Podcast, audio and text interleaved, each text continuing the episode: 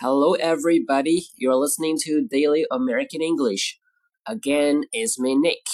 Let's continue with the daily expressions. Number one, rise and shine. Rise and shine. Rise 有上升的意思，升起；shine 照耀。Rise and shine，太阳晒屁股了，该起床了。Number two, hey, honey, hi, baby, babe. Hey honey, hi babe，这两 honey baby 这两个词呢，通常用于对爱人或者对孩子的一种爱称称呼。Number three, bye sweetheart, bye sweetie, bye sweetheart, bye sweetie。同样，sweetheart, sweetie 也是对爱人或者孩子的一种称呼。Number four, morning sunshine, morning sunshine, sunshine 本意是阳光的意思。 在这通常呢，对是对女孩刚起床的女孩的一种称呼。Number five, morning sleepyhead, morning sleepyhead, sleepyhead，呃，懒虫，通常呢是对孩子的一种呃称呼。Number six, get up, time for breakfast. Get up, time for breakfast. Get up，起床啊，该起床了，呃，该吃早饭了。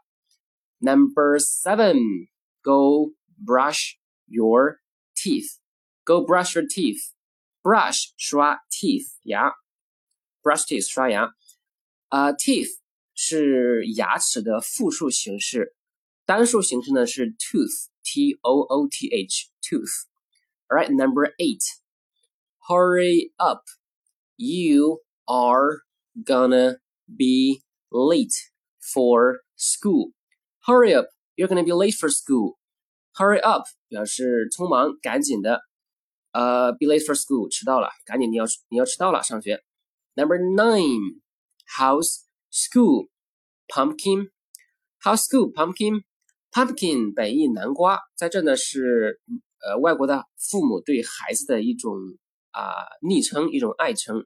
House school 学校怎么样啊？指的是你在学校今天过得怎么样呀？好不好呀？How school pumpkin. Number ten, we are going to Disneyland this weekend. Yay! We're going to Disneyland this weekend. Yay! Yay 是欢呼的，就是一种一个词，表示耶，好好好高兴呀！啊、，Disneyland，迪士尼乐园。all right, uh, 11, number 11, let me walk you to school. Let me walk you to school. Walk 本意是走路或者散步的意思，而在这儿呢，walk you to school 表示送你去上学，而且是步行送你去上学。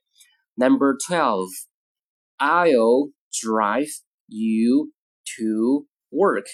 I'll drive you to work. Drive you, drive 本意是开车的意思，drive you to work 是呃开车送你去上班，和上面 walk 呢都是表示送，一个是步行，一个是开车。Let me walk you to school，我去送你开车，呃开车送你上班吧。Number thirteen, I walk my dog every day after dinner. I walk my dog every day after dinner.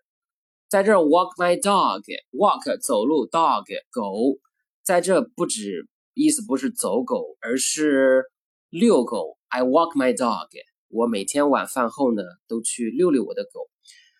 Okay, we are finished. I'll go walk my dog. I'll talk to you next time. Bye.